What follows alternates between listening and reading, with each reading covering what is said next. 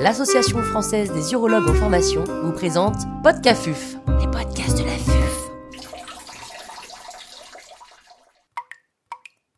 Cet épisode a été réalisé grâce au soutien institutionnel du laboratoire Janssen.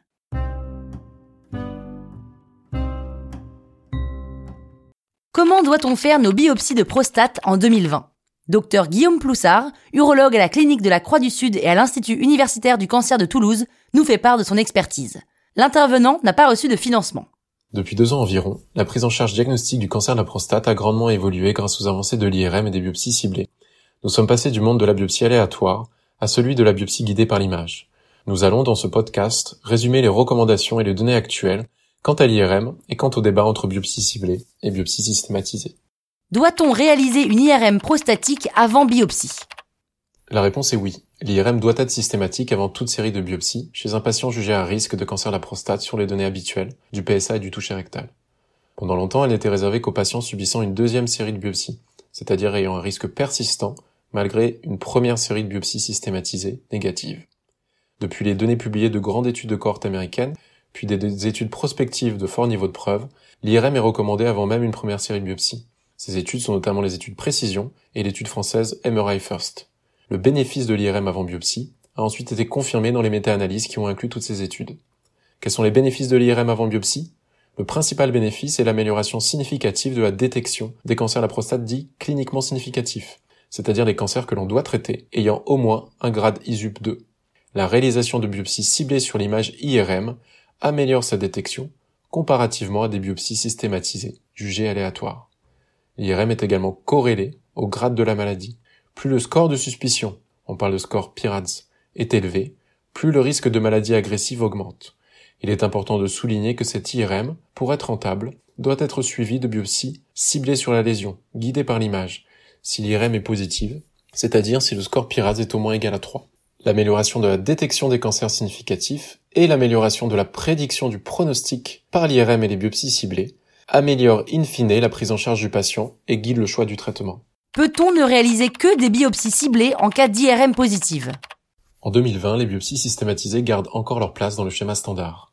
Les choses évolueront peut-être grâce au progrès de l'imagerie dans les années qui viennent, mais actuellement ces biopsies systématisées doivent être associées aux biopsies ciblées en cas de lésion IRM.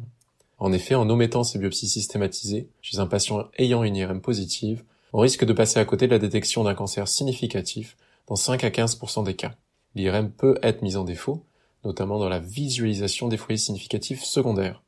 Le ciblage biopsique peut également être insuffisant, pour des raisons techniques ou d'expérience de l'opérateur.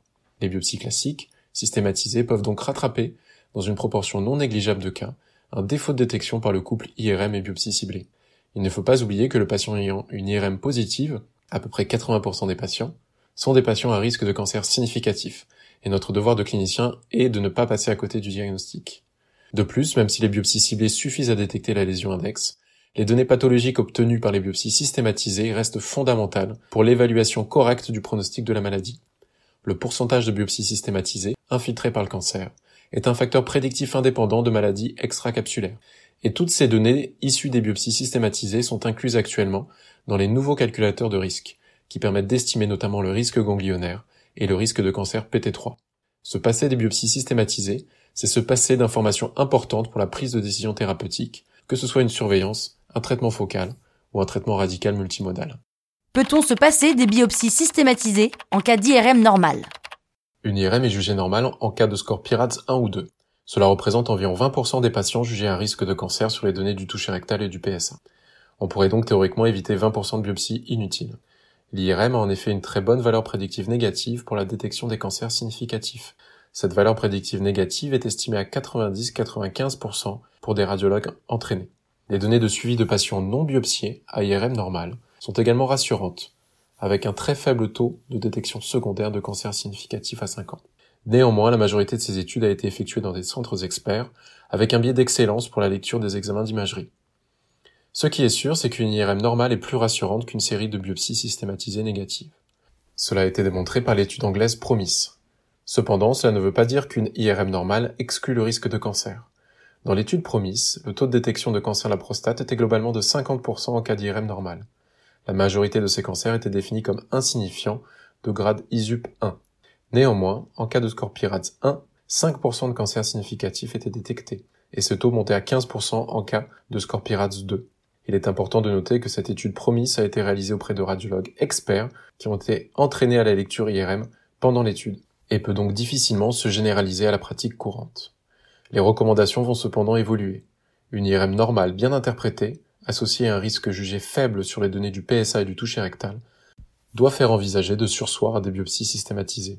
La densité du PSA peut également être intéressante dans ce cas et orienter plutôt vers une surveillance en cas de densité inférieure à 0,15. Dernier point important, il faut je crois souligner que l'IRM vient toujours après une estimation individuelle du risque, par l'examen clinique, le toucher rectal, le PSA, la densité du PSA, et que l'IRM ne peut actuellement être considéré comme un outil de dépistage de masse.